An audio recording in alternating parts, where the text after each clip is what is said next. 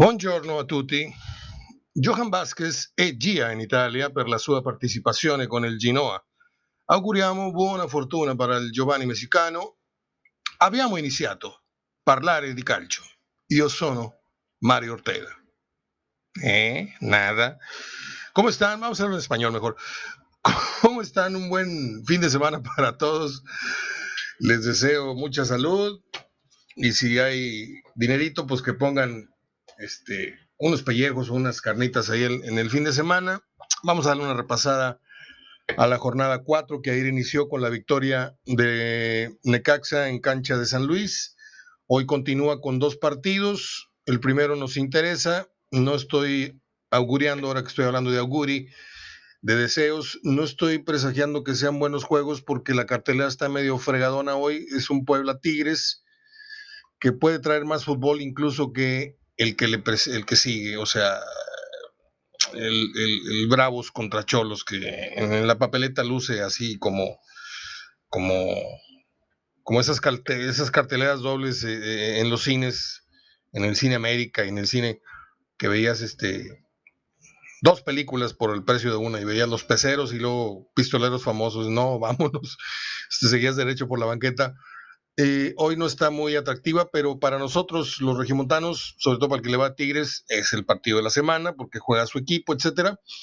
Y habremos de, platicar con Juan Reina para ver si, si esperamos o no avances, si estas declaraciones de, Miguel tuvieron repercusión interna, si el grupo lo tomó como un aliciente, como un jalón de orejas, o, o, si Miguel se fue de lengua con, pues con ciertas cosas que, se tienen que platicar internamente, creo yo.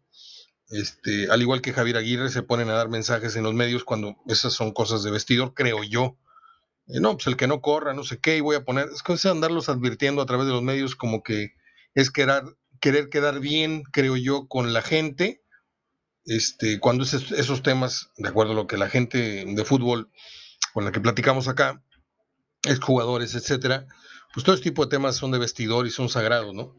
Pero bueno, ya sabrá Miguel, yo no, no, no, no me está gustando la, la, andaba muy seriecito, andaba muy mesurado, pero ya, ya otra vez ya se desató y pues yo sé que esto no, no, no es en automático que una persona cambie, son muchos años los que han de pasar, tal vez cuando hablemos en 10, 20 años más y tenemos vida, estaremos hablando ya de un Miguel Herrera un poquito más reposado, un poquito más menos atrabancado, pero Miguel viene de, de perder dos grandes batallas, que es eh, sostenerse en el, en el timón del Tri y sostenerse en el timón del América, que son los más altos puestos a los que un entrenador puede aspirar en México, creo yo en cuanto a estatus, yo no voy a entrar si el América es o no es, eso díganlo ustedes, pero eh, en cuanto a estatus, dirigir al América es el top y dirigir a la selección pues es todavía más arriba. Entonces, si esos dos empleos los pierdes por arrebatos del humor, por, por, problemas conductuales, pues algo, algo anda mal contigo. Y vamos a ver si Miguel no cierra esta tercia de fracasos eh, personales, aunque le haya ido como le haya ido deportivamente hablando, usted me dirá, sí, sí triunfó, no fracasó.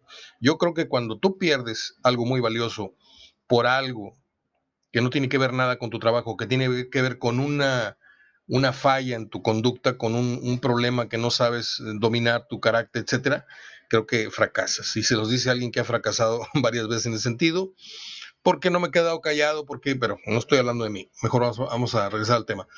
Este, ¿Cómo están las efemérides hoy? Les dije que hacia el final estaremos hablando un poquito de ello. Nació nada menos que Alfred Hitchcock, que hace apenas hace, ¿qué será? Unos dos o tres días murió la, hija de este señor. Eh, nació el cantante Chucho Avellaneda, nació el eterno César Costa.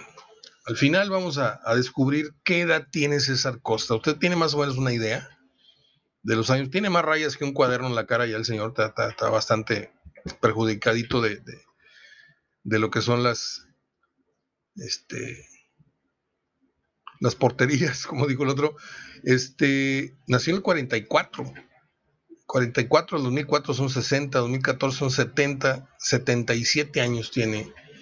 Y pues de todos estos que conformaban el ramillete de César Costa, Alberto Vázquez, Enrique Guzmán, que está metido en un problemón, y Angélica María, es el, obviamente con Angélica María son los más prudentes, los más, más eh, sensatos, se han sabido manejar muy bien.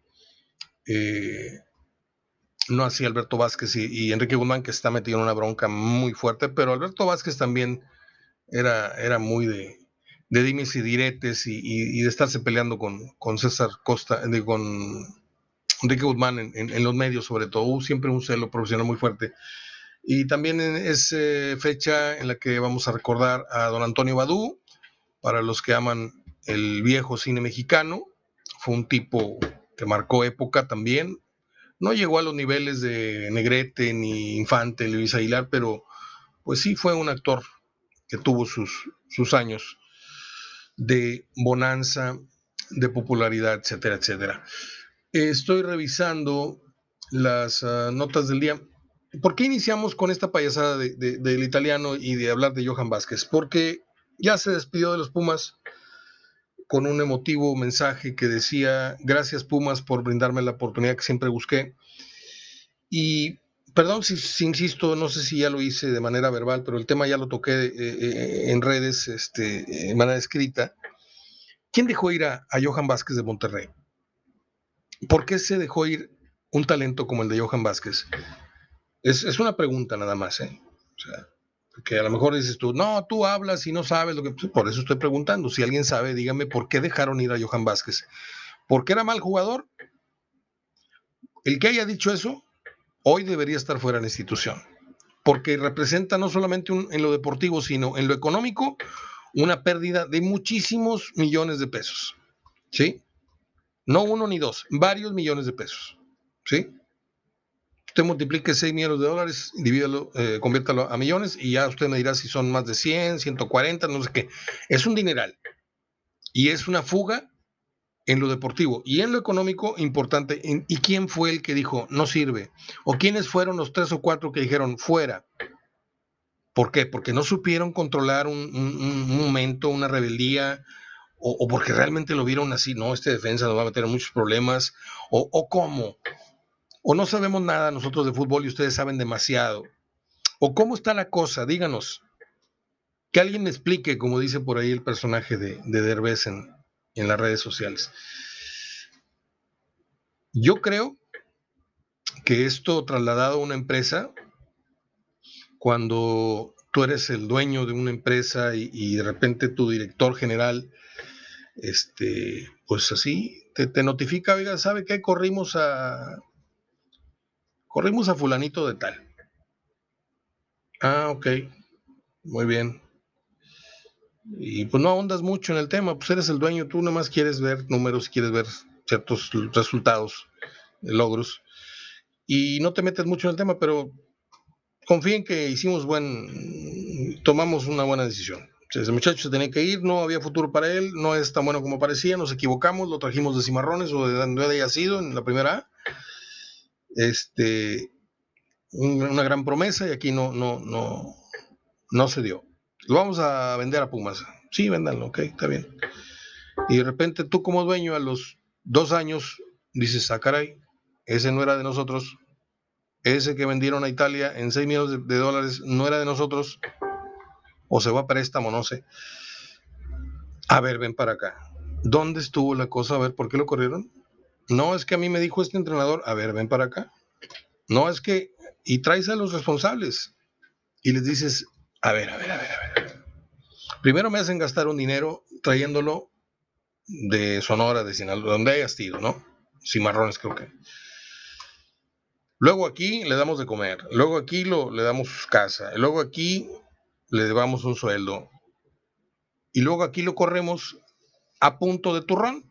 Y Pumas es donde encuentra el muchacho el apoyo, la confianza y el liderazgo, que ciertamente aquí no lo iba a encontrar, porque aquí hay jugadores de otra, de otra estatura. Pero qué rápido encontró Johan Vázquez, qué rápido rompió el cascarón y qué rápido está en Europa. cosa que no ha podido hacer César Montes al que me traen eh, eh, eh, entre que ya se va y que lo quiere fulano y perengano y sultano, y no termina por irse. Y la resultante de muchos expertos, entre los cuales yo no me incluyo, porque yo nunca puse a César Montes ni muy arriba ni muy abajo. Yo veo que es un central grandote, con la virtud de un central alto, con ciertas facultades, pero muy lento, como cualquier central. Y, si, es alto más, sacas a un central de su cueva y, se va a ver lento en, el mano a mano, en las bandas, etcétera. Pero para mí, Johan, este, César Montes no es este, el, defensa que está esperando Europa, el defensa mexicano que 10 equipos de Europa se quieren pelear. ¿Por qué se ha quedado? ¿Por qué no se lo han llevado así de buenas a primeras? El que es, es el que es perico donde quieres ver. Entonces, Johan Vázquez, ¡pum! No necesitó mucho tiempo para. Y aparte la ventana, ¿no? Los dos tuvieron la ventana de, de los Juegos Olímpicos. ¿Y por qué Johan Vázquez sí y César Montes no? Ahí están muchas de las mentiras que se dicen mucho y terminan por ser medias verdades. No, qué gran defensa, que esto y el otro. No, el gran defensa era el otro y lo dejaste ir y yo insisto, tú dejas ir a alguien que, no puedo decir ejemplos porque tengo varios, pero pues tengo un amigo que tenía un gran talento en el roster de locutores de una estación, pero había un celo muy fuerte, entonces lo corrió.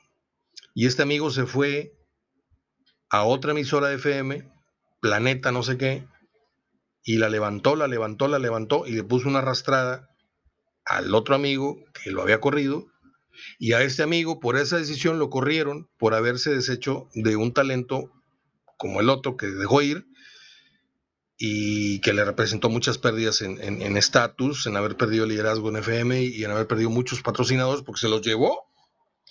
Entonces eso en el fútbol veo que no, no, no trae consecuencias. Nunca ha traído consecuencias. Y ayer o le contestaba a alguien que me preguntó o que me comentaba esto, este, y yo le decía, ¿dónde se vio el mejor fútbol del misionero Castillo? Recuerde usted la época aquella de del chileno, este, no me acuerdo cómo se llamaba el señor. Es que traigo confundidos los nombres, Pedro García, no, no era Pedro García, era el otro.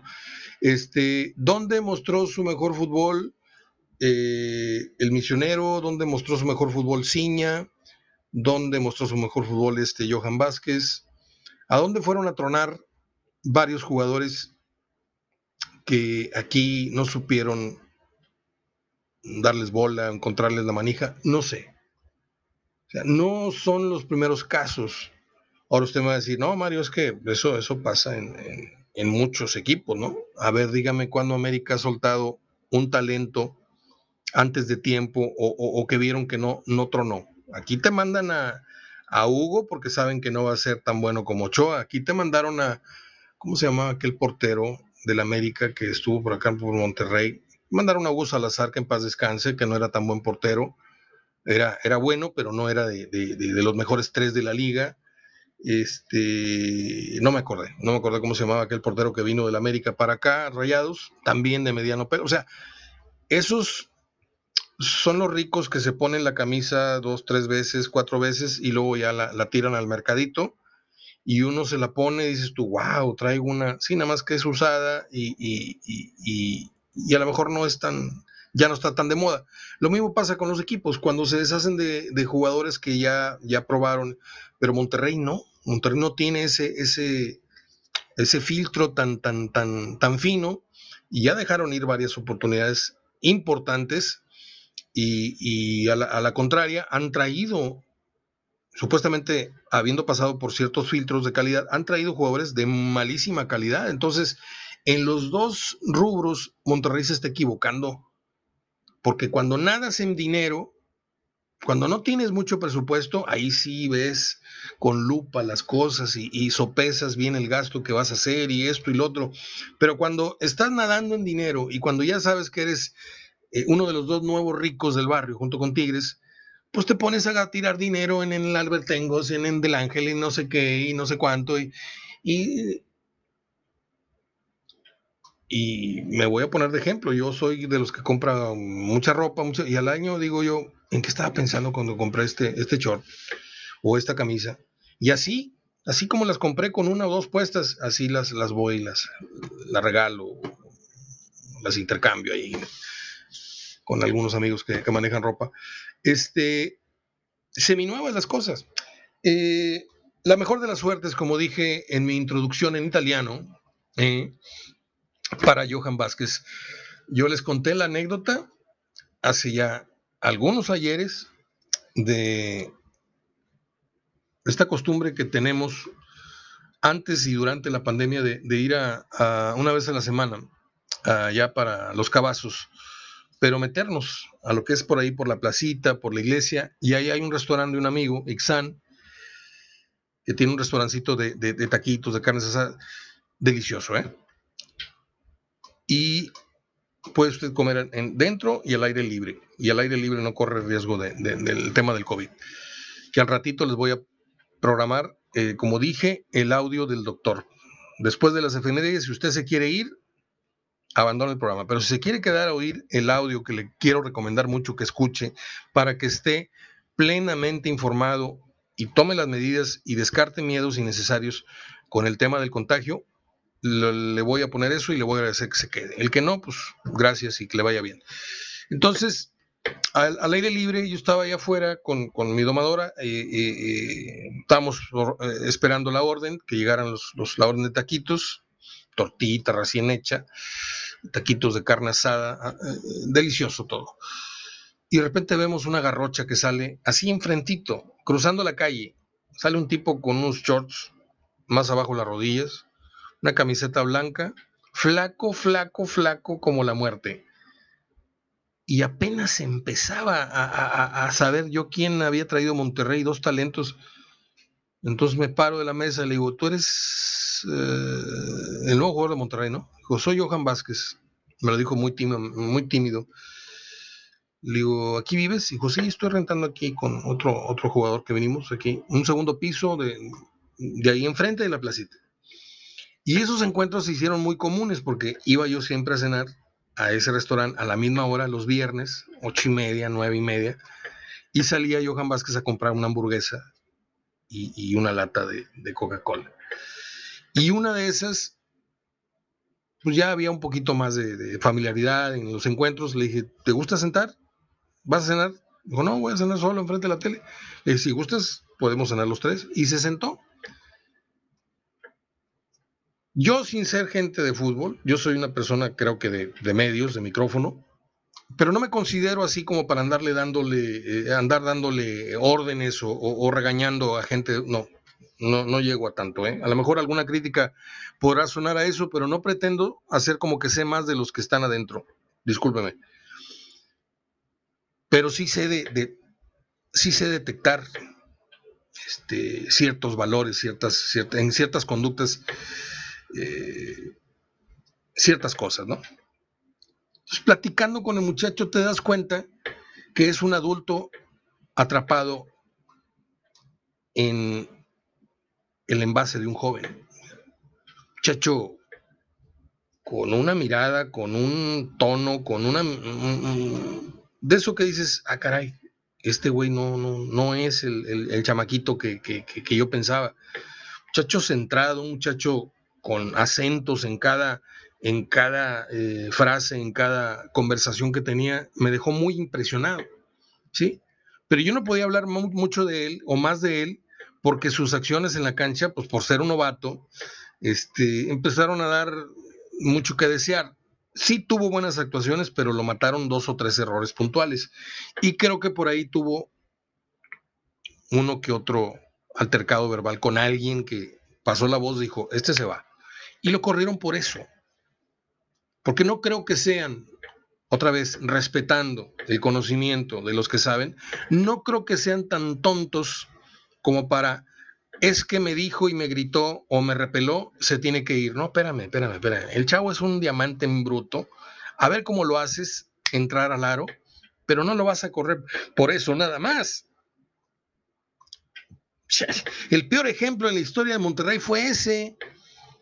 No supo el Monterrey de los setentas manejar al gato Núñez y es la cosa más monstruosa el mejor delantero que he visto en mi vida en la historia del fútbol regiomontano.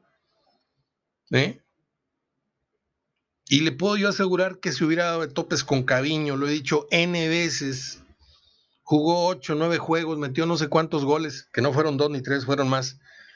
Metió un gol casi de medio campo, tenía fuerza, tenía remate de cabeza, ídolo, preseleccionado Brasil, ¿no?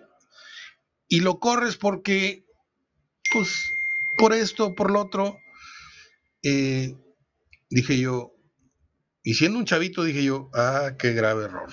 Y la historia lo, lo confirmó. Pero bueno, ya fue mucho Johan Vázquez. Yo le deseo realmente que del Genova o el, Genova de Italia, eh, que no me parece la mejor. Bueno, a lo mejor sí, por ser defensa sí. Delantero no, no me gusta que los, jóvenes mexicanos vayan a, Italia, aunque el Chucky se está abriendo ahí paso, pero le ha costado muchísimo. Pero ojalá y de ahí venga el brinco, este, y pues se vaya a España, ¿no? O se vaya a Francia con... Usted sabe la cantidad, ya cerro el, tema de Johan Vázquez, usted sabe la cantidad brutal de lo que vendió Messi en las primeras 24 horas siendo jugador ya del PSG. Más de un millón de camisetas, escuche bien, más de un millón de camisetas vendidas al día de hoy. Las primeras 150 mil camisetas con el número 30 de Messi en los dorsales se agotaron en 7 minutos 7. ¿eh? Y con lo que ha vendido el PSG, según los números, aparte cada camiseta vale entre los 120, 115 euros a 165 más o menos. Eh, Dice la parte financiera del club que el PSG ha ingresado casi tres veces el sueldo que le, van a, que le van a pagar a Messi en un año, en solo tres días. ¿Eh? Luego, recuérdame a alguien, porque hay un tema que he querido tocar siempre, que es el fenómeno de la camiseta. ¿Sí? El fenómeno del por qué sí quiero mucho yo a mi equipo, pero por qué me he visto yo de Messi, por qué me he visto yo de Walter Gaitán, por qué me he visto yo de Suazo. Entiendo, el, primer impulso es, sí, quiero mucho a mi equipo y yo quiero eh, parecerme a él con la camisa puesta, pero hay, hay, hay más de fondo. Yo lo platiqué una vez con un psicólogo y me dio algunos puntos de vista que más adelante voy a platicar con usted. Vamos con Juan Reina, que está listo para hablar de fútbol con todos ustedes y con un servidor. Adelante.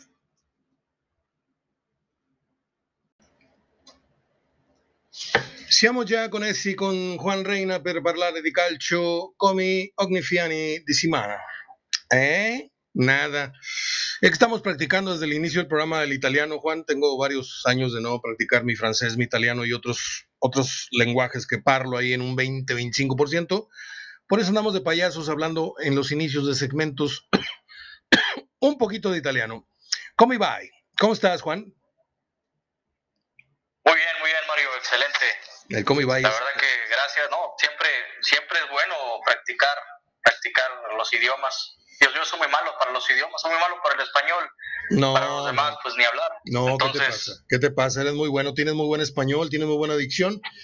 Y te recomiendo que, estás muy joven, si inicias ahorita, eh, yo te recomiendo que, inicies con pequeñas, pequeñas frases, pequeñas, con las 50 frases que tú eh, visualízate yendo a no sé dónde, a Francia, como lo hice yo, a, a ciertos países por trabajo, por placer, y visualízate pidiendo un taxi, visualízate pidiendo un platillo, la carta, visualízate llegando al, front desk, y esas frases las encuentras y, con todo y su pronunciación, su fonética, y de repente te vas a encontrar con que puedes sostener una plática eh, en, en, Cancún con algún, con algún turista o en el aeropuerto o estando en los lugares que visualizaste Y no te voy a decir que ya lo hablas, pero tampoco eres este, el mil usos en, perdido en el zócalo. O sea, eh, así es como yo desperté un hobby desde hace muchos años y no hablo porque no presumo que hablo cinco idiomas, pero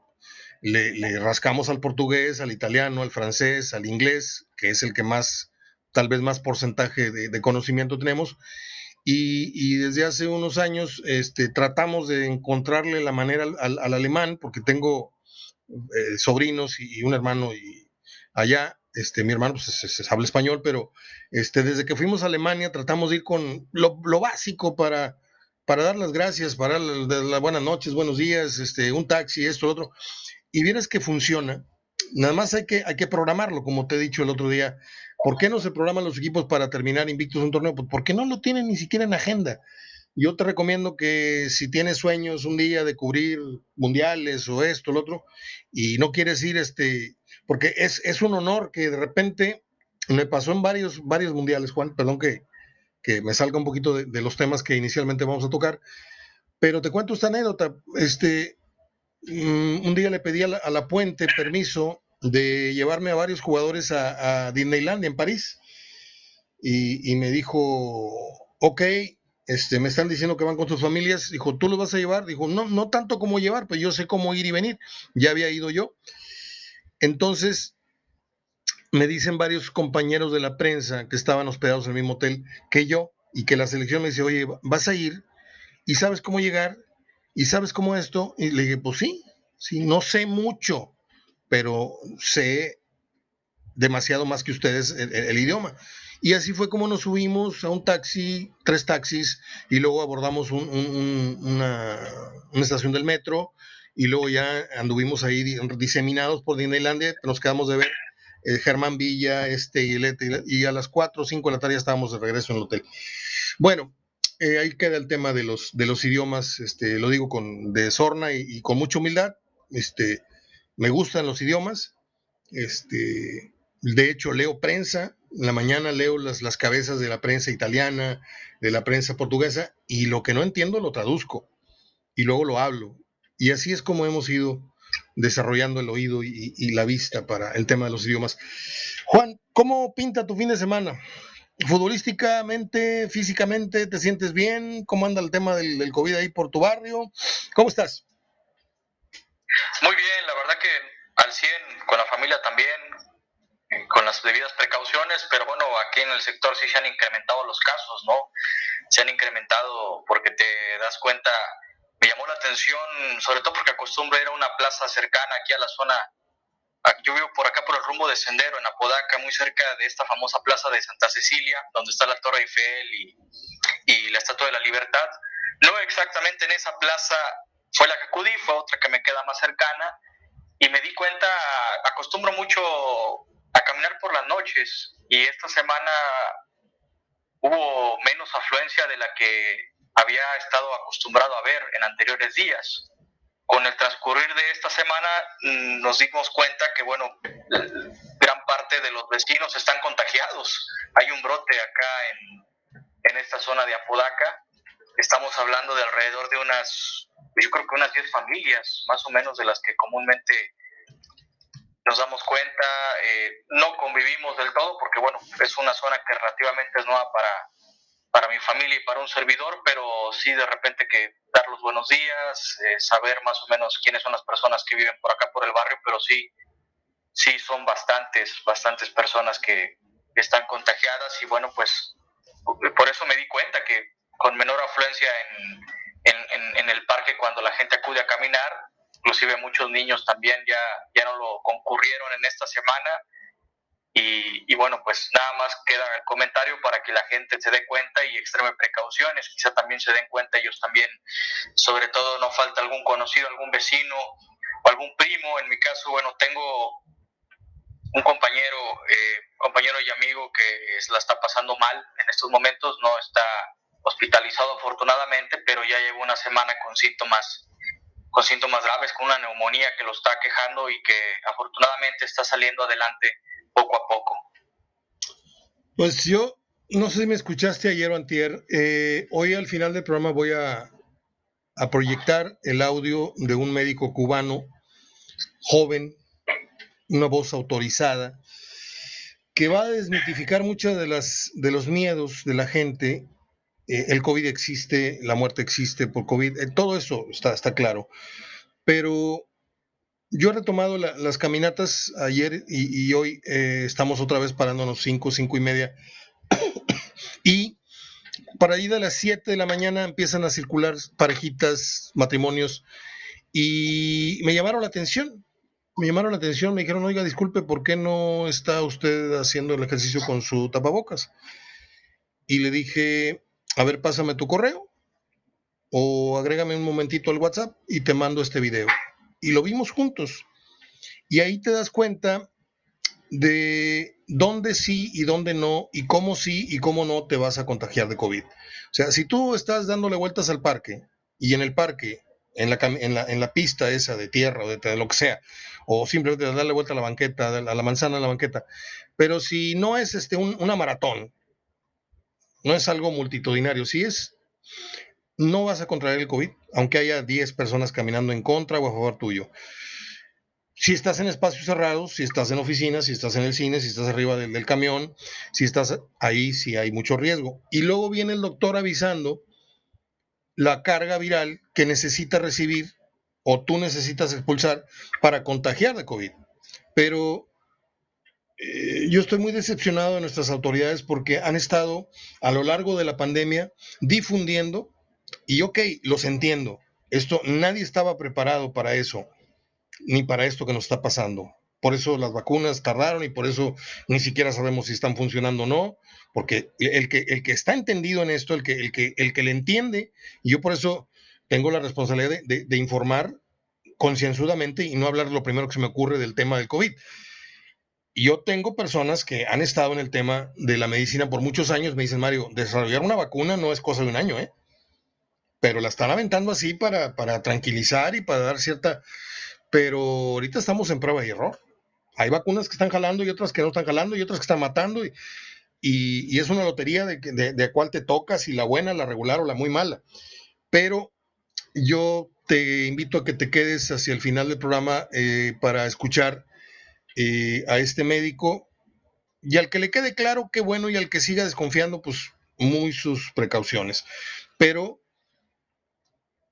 yo no había escuchado en todo esto que tenemos de pandemia y mira que estoy en el, día a día mm, viendo fútbol, viendo videos de fútbol, eh, publicando comentarios, haciendo el programa de radio contigo, pero también estoy constantemente, todos los días no hay un día que no vea yo dos o tres videos de, del tema COVID en YouTube con médicos y, mesas de debate en España y mesas de debate en Italia para saber cómo está el problema ya y de lo que viene para acá.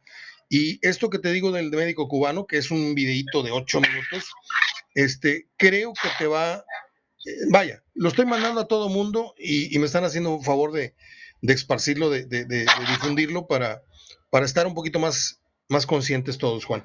Entremos al tema del fútbol, si te parece. Eh, hoy Tigres se mete a la cancha de Puebla ¿con qué augurio, con qué sentimiento o presentimiento sientes tú que Tigres salta a la cancha de Puebla? ¿Como, como un partido en donde si no perdemos ya es ganancia o hay presión ya por ganar? ¿O tú crees que Puebla con un punto de nueve sea capaz de, de confirmar el mal arranque que ha tenido Tigres? Sí, Tigres sale presionado. Yo siento que el que tiene mucho que ganar y nada que perder es el Puebla aún y, cuando el Puebla también no ha ganado en el torneo, pero bueno, creo que la presión mediática, la presión también por los focos que tiene en estos momentos a nivel nacional es Miguel Herrera, más allá de que Puebla haya sido semifinalista, insisto, y que no ha tenido un buen arranque, del que se está hablando en estos momentos es de Tigres y hasta los mismos periodistas ejemplo, en la prensa nacional, los comentaristas a nivel nacional, ya a Miguel Herrera le comienzan a dar con todo, críticas que, que no ni siquiera lo había visto, por ejemplo, en su trabajo de selección o en el América. Acá en Tigres le están dando con todo, entonces, si no llega a ganar Tigres o sacar un resultado positivo, pues eh, se va a seguir metiendo Miguel en un problema y su credibilidad va a seguir arrastrando sobre todo el prestigio como, como entrenador y también como club de, Tigres, ¿no? Que nadie esperaba a estas alturas pues que tuviera este comienzo, ¿no? Un comienzo bastante irregular, eh, un comienzo lamentable, tomando en cuenta la exhibición que dieron el pasado martes en Seattle. Y bueno, pues ojalá que, que el día de hoy sea el parteaguas, pero la verdad es que con mucha desconfianza, sobre todo, e incertidumbre, me parece que en la afición existe, además de división, porque hay quienes eh, piden inclusive regreso al Tuca, según se lee en las redes sociales, es mucha incertidumbre en la afición, ¿no? Yo creo que esa, esa confianza que le habían brindado a la directiva de poder arrancar un proyecto nuevo, pues el día de hoy se les está volteando lamentablemente a los directivos, encabezados por el señor Culebro y, y Mauricio Donner. Entonces, Miguel, hoy sí, la verdad, está eh, se juega mucho en Puebla, ¿no? Sobre todo la credibilidad. No creo que se vaya a jugar el puesto porque es, es todavía muy prematuro y descabellado, ¿no? Pero por lo menos para que la gente sienta confianza, yo creo que el día de hoy se juega gran parte de la credibilidad de su trabajo en, esta, en este arranque de torneo. Y sin Guiñac, otra vez, ¿eh? Hoy la probable, la probable alineación de Tigres, de acuerdo a lo que manejan en redes este, algunos medios, medios, ¿eh? no estoy hablando de aficionados venidos a, informantes, estoy recurriendo a medios electrónicos eh, de cierto ya reconocimiento. Nahuel, Chaca, Diego Reyes, Carlos Salcedo, Aquino, Vigón, Rafa Carioca y Nicolás El Diente López, Leonardo Fernández, Luis Quiñones y Carlos González. Discúlpame, pero con ese cuadro este, necesitarías ganarle a la mitad de los equipos a ojos cerrados.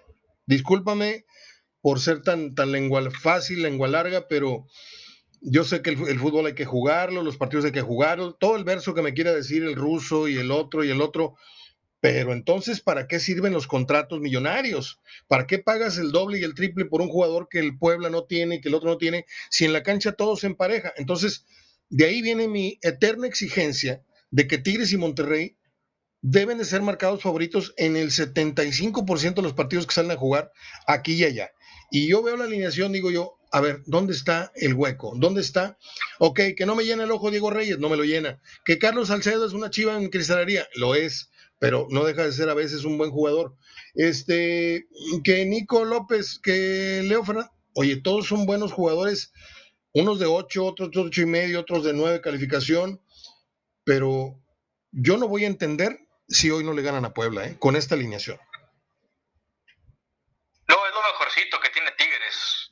La verdad es que tampoco entenderíamos si no gana el día de hoy. Es lo mejorcito porque, eh, insisto, si a esto, este equipo le quitas Guiñac y Tobán, te sigue quedando un equipazo, ¿no? Ese equipo, pregúntale al Arcamón si, si quiere esos jugadores, pues te, te, lo firma en cualquier parte, en cualquier parte del mundo, ¿no? E inclusive aquí también en México, ¿no? Tigres, eh, caemos en ese discurso, ¿no? La típica de que, bueno, tiene un plantel, pero en el papel tiene que hacerlo valer. Entonces, pues sin lugar a dudas, eh, es, está, está presionado el día de hoy el conjunto felino.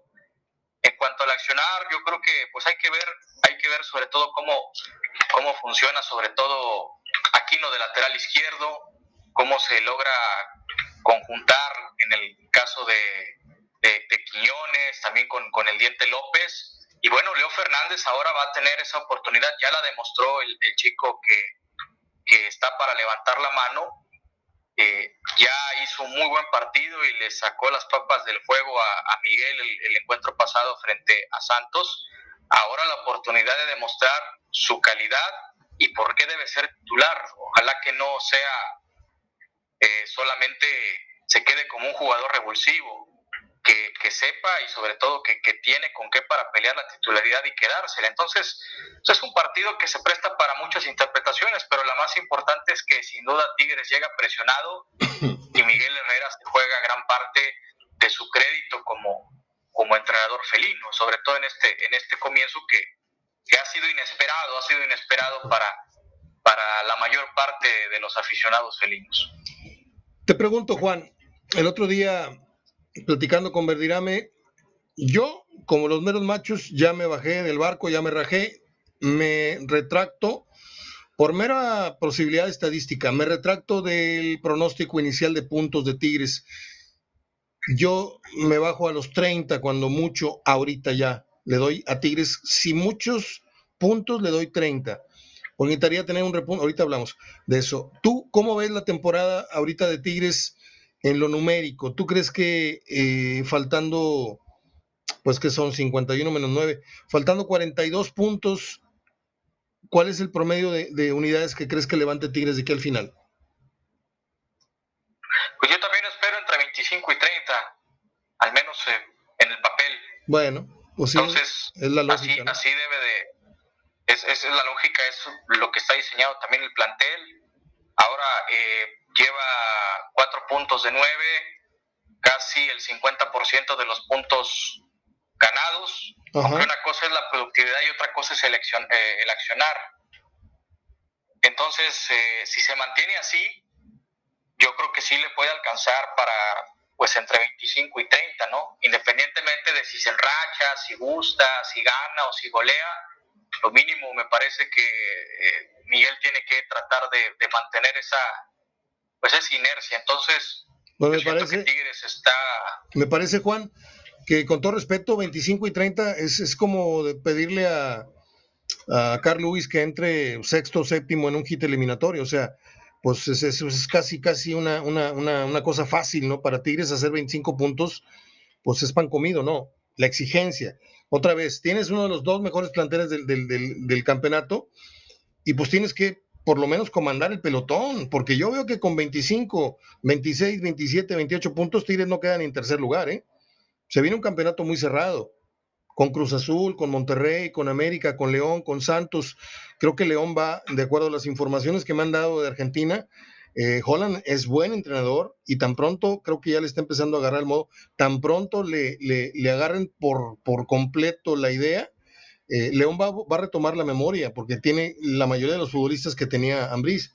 Entonces, a lo que voy yo es a que la gran temporada que yo esperaba Tigres va a quedar en, una, en un cumplimos y calificamos y a ver qué pasa. Pero yo veo muy cómodo tu pronóstico de pues 25-30, pues, pues 25 es, te los hace ahorita el Puebla este, en torneo pasado, te los hace cualquier equipo de mediano pelo. Yo creo que Tigres está para exigirle desde ahorita, pero yo creo que en lo numérico tienes mucha razón. Si mantienen el 50% y quedan 42, pues sería 21 puntos más los 4 o 5 que tienen, son 25, 26.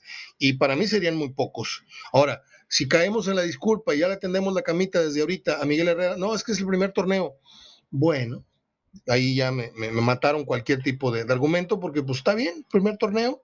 Y, como dijimos el otro día, está pagando el mismo pato que, Javier Aguirre en el, primer, el primer torneo que dirigió Monterrey. Está viendo con quién se va a quedar y con quién no se va a quedar. No sé si estás de acuerdo. Sí, pero no debería ser así, como bien mencionas, tiene que pelear sin embargo, el, pronóstico que realizo es, eh, independientemente de cómo debe jugar, porque bueno, tiene que, tiene que mejorar, tiene que mejorar eso sin lugar a dudas, pero si no, si no se le está viendo gran juego, pues yo creo que, se debe dar por bien servido con, con ese puntaje, ¿no? Ya sería demasiado pedir, aunque bueno, la exigencia siempre tiene que estar. Muy bien. Vamos con los pronósticos. Bueno, Monterrey, Monterrey recibe a Pachuca este sábado. ¿Cómo ves a Monterrey eh, en casa? Lo veo que este triunfo le puede llenar de confianza, sobre todo haber vencido a un equipo protagonista como Cruz Azul. En la defensa muy bien, eh, en la delantera y sobre todo la generación de juego todavía está batallando un poco, pero yo creo que con el regreso, si no me equivoco, de este chico, el colombiano Duban, eh, le puede venir bien a Monterrey. Yo creo que es la, esperanza y la carta de Javier Aguirre para, para sobre todo tener más, más gol en este comienzo de torneo. Entonces Pachuca había comenzado muy bien el torneo, pero bueno, se cayó en el partido pasado perdiendo frente al Atlas, que dicho sea de paso ha tenido un muy, muy buen arranque, entonces pues lo puede aprovechar y yo creo que Monterrey la victoria le puede ser factible para el equipo de Aguirre este como local. Va contra un viejo amor, ¿no? El Pachuca, con el que quedó campeón. Sí, sí, también el regreso de Avilés Hurtado al estadio BBVA, entonces pues hay varios ingredientes que, generan morbo no es un mal equipo el Pachuca, lo, sobre todo sorprendió goleando a León en la primera jornada, pero pues estrepitosamente, hablo en cuanto al accionar, se cayó el partido pasado y, y no pudo eh, mantener esa inercia. Entonces, yo creo que, que para Monterrey puede sacar un buen resultado el, el, sábado y sobre todo partiendo de lo que, de lo que vimos el, el miércoles, ¿no? El miércoles, si bien no, no, no es espectacular, pero pues por lo menos se ve una base sólida, sobre todo a nivel defensivo. Entonces, yo creo que también quizá no va a dar para más el accionar de, Aguirre con el Monterrey, eh, en cuanto a que se le puede dar más espectáculo, se le pueda pedir también. Quizá el punto lo va a alcanzar, insisto, por allá de la jornada 10, pero al menos, este, al menos creo que, que en estas primeras jornadas pues son partidos donde Monterrey va, va a rescatar puntos y, y, sobre todo le va a ayudar mucho para la confianza, para lo, para lo que se viene, sobre todo en, eh, a nivel internacional y también la competencia local. Fíjate, no, no, no, no pretendo exagerar, ni mucho menos, pero el otro día le vi un sprint, una, una, una jugada en, lo que, en la que Avilés llevaba el balón y otra jugada en la que fue a marcar y corrió para ello unos 8 o 10 metros y el sprint, el arranque que le vi alcanzar a Avilés, no se lo vi en toda su estancia en Monterrey. O sea, el nivel físico que está mostrando ahorita Avilés, no sé futbolístico, no sé si ya metió gol, si ya puso un gol, sino, no sé tanto, aunque ya sé que puso por ahí un gol, pero este, a veces necesitas sacudirte algo que, te envuelve después de, entrar a un conformismo en un lugar. Y yo veo renovado a Viles Hurtado. No vaya a ser la ley del ex, no le vaya a tocar a Monterrey de que, de que venga Hurtado y, les meta un gol. Eh, yo creo que la victoria ante Cruz Azul es muy interesante, pero no sé si el Cruz Azul que vimos este a mediados de semana sea precisamente el campeón del fútbol mexicano. No me, no me gustó, no me gustó Cruz Azul, este, pero pues es el inicio del torneo. Este, y, por cierto se enfrentan la próxima semana en la jornada, en la jornada de media semana, ¿verdad? En la, liga. Sí, sí, en, el Estadio Azteca. Muy bien. Vamos con los pronósticos, Juan, porque se acaba el tiempo. ¿Qué vas en el San Luis Necaxa? Bueno, ya, ya, ya se jugó. ¿Qué, ¿Qué ibas ahí? ¿Qué, ¿Cuál era tu pronóstico? Vamos el San Luis, el, San Luis era, era mi pronóstico, pero pues lo, echó a perder el Necaxa. La verdad que está, es difícil apostarle en, la Liga MX. Muy bien. Vamos con um, Puebla Tigres. ¿Qué vas? Empate. Verdirame un servidor y tú vamos a empate. Bravos contra Cholos. ¿Qué vas? Bravos. Vas igual que yo. Verdirame fue empate. Pumas contra Gallos. Yo fui empate, Verdirame fue empate. Eh, voy Pumas. Creo que Pumas este, lo vi entre semana. Me gusta la actitud, aunque es muy raquítico todavía su estilo de juego, pero son triunfos que le van a ayudar mucho en lo anémico a, Pumas, así que creo que le puede ganar a Querétaro. Muy bien. Se vienen los partidos más interesantes de la jornada. León Mazatlán. León. Monterrey Pachuca. Monterrey. Cruz Azul Toluca, me parece que ese puede ser el, partido de la semana. Sí, indudablemente. Un empate. Ok, vamos iguales en ese pronóstico y en pues, casi todos. Tú y yo vamos iguales en, en Pumas Tigres, en Monterrey Pachuca, que son los dos de casa. Vamos iguales en Bravos, en Cholos y vamos iguales en este último. Atlas América. Otro buen partido, ¿eh? Sí. Ahí, este, un empate. Empate. Y Santos cierra con Chivas el próximo lunes. Otro gran partido. Santos. Santos. Muy bien. Juanito, no te quito más tu tiempo este, no sé, en tu casa, pues, eh, son las 4.55, te iba a decir la hora de la comida, yo no he comido, vamos a echar un taco y vamos a, es más, voy a hacer un tentempié para echarme un taquito a la hora del partido de Tigres y estarlo comentando por ahí en el blog HDF.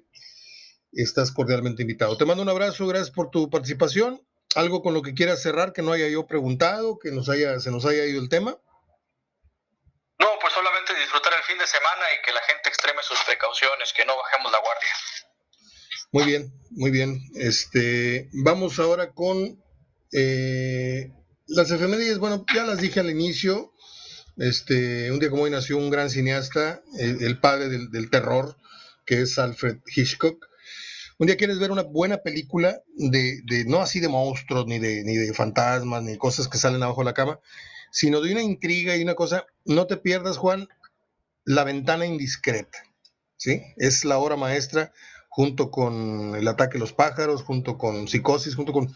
Pero eh, mi película favorita de Alfred Hitchcock es un hombre que se lastima una pierna, se quiebra una pierna, es, es Raymond Bird, y, queda atrapado en su departamento y desde la ventana de su departamento le toca ver muchos departamentos. Y ahí ve a una mujer vistiéndose, desvistiéndose, y ve, le toca ver un crimen, o lo que él piensa que es un crimen. Está buenísima la película. Es Alfred Hitchcock, la visión de este señor.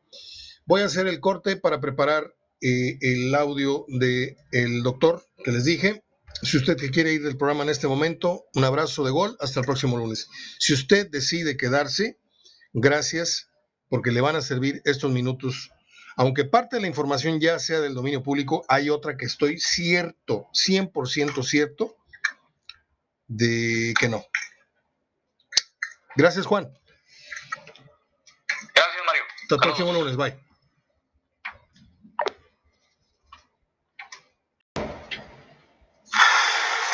andamos como locos con el tema del coronavirus. Ya no se sabe qué más se va a inventar al respecto.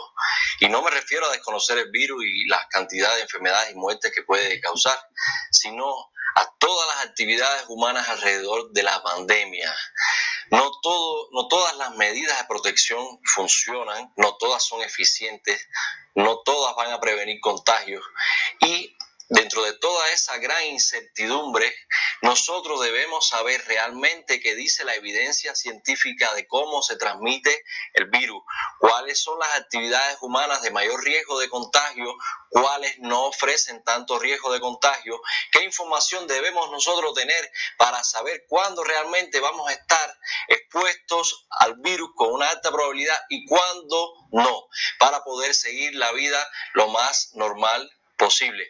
Quédese hasta el final de este video, que yo estoy seguro que con, esta información usted y sus familiares van a poder sobrellevar esto de mejor forma. Me presento, mi nombre es Adrián Hernández, yo soy médico y esto es El Paciente Primero.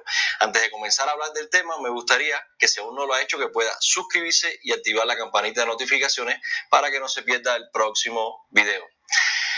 Recientemente los CDC que son los CDC, los Centros para el Control y Prevención de las Enfermedades de los Estados Unidos, ha eh, hecho una recapitulación de toda la evidencia científica de cómo realmente se transmite el COVID-19, cuáles son los momentos de alta probabilidad de contagio y cuáles son los momentos de baja probabilidad de contagio y han llegado a una conclusión, algo de lo cual yo he venido hablando y personalmente se lo ha transmitido también a mis pacientes, de que cuál es, con cómo se contagia el virus realmente. Ellos han dicho lo siguiente, los CDC, muy bajo riesgo de transmisión desde la superficie. Nosotros tocamos una superficie, la probabilidad de contagiarnos a través de eso es extremadamente baja. No significa que no tomemos las medidas de higiene, pero tampoco las llevemos al extremo y ustedes saben a lo que me, a lo que me refiero. Hay personas que tienen en la entrada de su casa toda una fila de, para los zapatos, los desinfectan, los zapatos ya están decoloridos de, tanto cloro, eh, hasta los alimentos le ponen cloro, le ponen alcohol, etcétera, y realmente el riesgo de contagiarnos si recibimos alimentos de fuera o alguna, alguna encomienda que nos llega, algún paquete y demás, es extremadamente bajo. Y a veces le dedicamos el 80% de nuestro esfuerzo a algo que realmente no ofrece la mayor probabilidad de contagio. También hay riesgo muy, muy bajo en ser contagiado en, en actividades al aire libre. Ustedes mismos han visto que he puesto alguna que otra foto que he tratado de, salir, de, esparcirme un poco, de desestresarme luego de una jornada eh, semanal de trabajo. Y realmente el riesgo de contagiarse cuando uno está al aire libre sin muchas personas a su alrededor es extremadamente bajo. Por lo tanto, traten dentro de lo posible hacer una vida normal, yendo a los lugares con todas las medidas de precaución, desde luego, pero sabiendo que la probabilidad de contagio, si usted está al aire libre en un parque amplio, etcétera, es muy, muy baja. Ahora, ¿cuál es el riesgo muy alto? Reuniones en espacios cerrados, como oficina, lugares privados, religiosos, cines o teatro. Si usted va a estar dentro de cuatro paredes donde hay mucha cantidad de gente, el riesgo de contagio es altísimo y eso es lo que ha venido sucediendo. Las personas van a los bares, van a las discotecas, no utilizan medios de protección y salen 10, 15, 20 personas contagiadas en una sola noche. Otros datos interesantes que me gustaría que ustedes todos comprendieran y es el tema de la carga viral qué cantidad de virus, qué cantidad de partículas de virus son imprescindibles para generar una enfermedad en una persona, para que la persona pueda eh, contagiarse realmente, eh, sobrepasando las capacidades inmediatas del sistema inmunológico de defenderse se está hablando un aproximado de mil partículas virales, mil partículas virales para que pueda ocurrir un contagio. Y las distintas formas de transmitirse, ustedes saben que eso fundamentalmente por vía respiratoria. Vamos a ver las distintas actividades, cuántas partículas por minuto pueden estarse emitiendo si una persona está contagiada. Mediante la respiración, yo no estoy hablando, yo no estoy tosiendo, yo no estoy estornudando, simplemente estoy respirando, tengo que respirar si no me muero. Y yo tengo el virus. Mediante la respiración estoy emitiendo 20 partículas por minuto. Si se necesitan mil para que ocurra un contagio, ¿cuánto tiempo yo debo estar, eh, cuántos minutos debo estar yo al lado de una persona que solamente está respirando, que tiene el virus, para contagiarme? Saquen cuenta, saquen su matemática mil, entre 20, 50. 50 minutos tengo que estar yo sentado al lado de una persona que solamente está respirando y tiene el virus para contagiarme. El discurso, esto que yo estoy haciendo, hablando, el habla, cuando una persona habla, ya no van a ser 20 partículas por minuto, van a ser 10 veces más. Serían 200 partículas por minuto. Si necesitamos mil para contagiarnos, ¿cuántos minutos tenemos que estar cerca de una persona sin protección que no está hablando, hablando, hablando con el virus, aunque sea asintomático, para contagiarnos? Bastan cinco minutos. La tos, y es aquí donde viene el, caos más grande, en la tos se logran enviar en una, en una sola tos, en un solo golpe de tos, hasta 200 millones de partículas virales. Eso significa que si una persona que está contagiada nos tose arriba, hay una alta probabilidad de contagio. Estar cerca, ah, perdón, eh, para estornudar igual, estornudar las mismas 200 millones de partículas por minuto, por lo tanto se van a sobrepasar las necesarias para contagiarnos. Así que si una persona tose o estornuda cerca de nosotros, muy probablemente si no tenemos medios de protección nos vamos a contagiar. Estar cerca de alguien a menos de dos metros de, distancia que solamente está respirando, si ustedes saben que necesitamos 50 minutos, eh, un tiempo inferior a 45 minutos es bajo el riesgo. Hablar con alguien cara a cara con mascarilla con mascarilla, el riesgo eh, es bajo. Si estamos hablando y la otra persona, la otra persona que no está hablando no tiene la mascarilla, el riesgo es bajo si es inferior a cuatro minutos porque no se va a alcanzar la carga viral suficiente, las mil partículas suficientes para contagiarnos.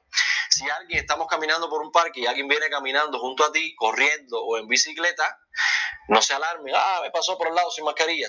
Desde luego que deben ponérsela por respeto a los demás, pero la, probabilidad de contagio es extremadamente baja. Si usted va a un espacio bien ventilado, como un parque, eh, está en el bosque, etcétera, o en una plaza abierta, con manteniendo la distancia con el resto de las personas, el riesgo es extremadamente bajo. Si nos vamos a ir de compras, el riesgo puede ser medio, puede aumentar porque sobre todo vamos a entrar en espacios cerrados. Por eso es importante que los locales eh, restrinjan la cantidad de personas que pueden estar en un momento dado y el tiempo en que podemos estar dentro de los locales. Si usamos mascarilla y medios de protección, vamos a reducir la probabilidad al mínimo. En espacios cerrados e interiores el riesgo es bien alto. En los baños públicos y en áreas comunes el riesgo es muy alto. En los restaurantes el riesgo puede ser alto si sobre todo estamos mucho tiempo sin mascarilla y hay personas a nuestro alrededor que están pasando constantemente. Si vamos a ir prefiramos siempre un local, una mesa más apartada en el exterior si es posible. En fiestas, en bodas, en reuniones familiares, ¿Qué se le ocurre? El riesgo es altísimo. Se sabe que la mayor cantidad de contagios ocurren de personas familiarizadas con uno, en los cuales eh, perdemos el, sentido del riesgo precisamente y no tomamos las medidas, estamos hablando, conversando, tosiendo y demás, y ahí nos vamos a contagiar. Conferencias, eh, conciertos, el riesgo es muy alto en los cines, es muy alto, espacio cerrado, vamos a estar mucho tiempo rodeados de personas el riesgo es muy alto. Ahora, ¿cómo son los, principales factores a tener en cuenta para diferenciar cuándo hay un riesgo bajo y cuándo hay un riesgo alto de contagio? Interior, espacios interiores versus espacios exteriores. Riesgo alto en interiores, riesgo bajo en exteriores. Espacios estrechos versus espacios grandes y ventilados. Desde luego los estrechos el riesgo es mayor. Alta densidad de personas con baja densidad de personas, donde hay más gente, el riesgo es mayor. Exposición durante más tiempo versus exposición corta. Contra más tiempo estemos expuestos a una situación de, riesgo, va a ser mayor la, la probabilidad de contagiarnos. Así que mis queridos amigos, esta información que me parece de oro, interiorícenla, cuáles son los momentos de riesgo y dediquémosle el 80% de nuestro esfuerzo a protegernos si estamos en una de estas situaciones. Y tratemos de eh, potenciar la salida a situaciones de más bajo riesgo, tomando medidas para continuar con nuestra vida lo más normal posible. Desde luego que no va a ser normal porque nosotros nos vamos a utilizar los medios de protección. Les mando un fuerte abrazo. Si les ha gustado la información, regálenme un like, déjenme un comentario que les ha parecido, compártanlo con sus seres queridos, la gente que ustedes quieren que tomen las mejores decisiones para que conserven la salud. Y si aún no lo ha hecho y ha llegado hasta el final, no olvide suscribirse para que no se pierda el próximo video. Para eso también active la campanita de notificaciones. Chao. Bien.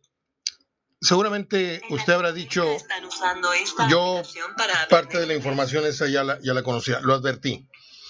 Donde yo quería hacer énfasis en que usted pusiera la atención es en los tiempos de exposición, en el, en el contenido viral en lo que representa caminar en un parque eh, o estar en áreas al aire libre y, que dejemos un poquito de lado ese, esa psicosis de, de, que pensamos que, que, de la nada nos va a caer el virus. O sea, si andamos caminando en el parque no nos va a pasar absolutamente nada. Así nos pase el que trae el virus caminando. Repito, el médico, el médico lo acaba de decir, necesitamos cierto número de minutos de exposición cara a cara, o que nos estornude, o que nos... ¿Sí? Pero si usted camina, yo esto básicamente lo hago porque lo experimento todas las mañanas y yo quiero que la gente que me rodea medianamente esté un poquito mejor informada.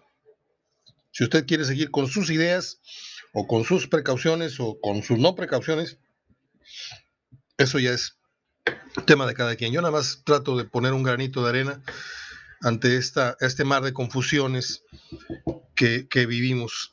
Eh, es todo.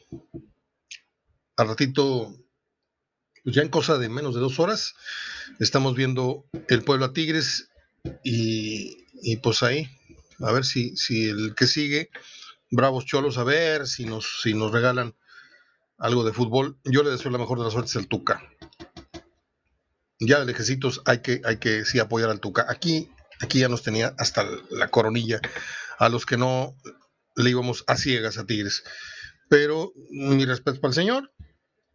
Dice por ahí una persona, no os puedo decir su nombre, pero trabajó en Tigres muchos años y sigue teniendo comunicación con gente de ahí. Y me dicen que la investigación sobre el Tuca y, y Miguel Ángel Garza sigue, ¿eh? que este, este tema no se, ha, no se ha acabado. Entonces, este, hay que estar pendientes. Les dejo un abrazo de gol. Y este programa, esperando sea de su gusto, de utilidad, que lo distraiga, que lo informe, que le norme algunos criterios o los termine de normal. Hasta el próximo lunes, si Dios quiere. Cuídese mucho. Soy Mario Ortega hablando de fútbol.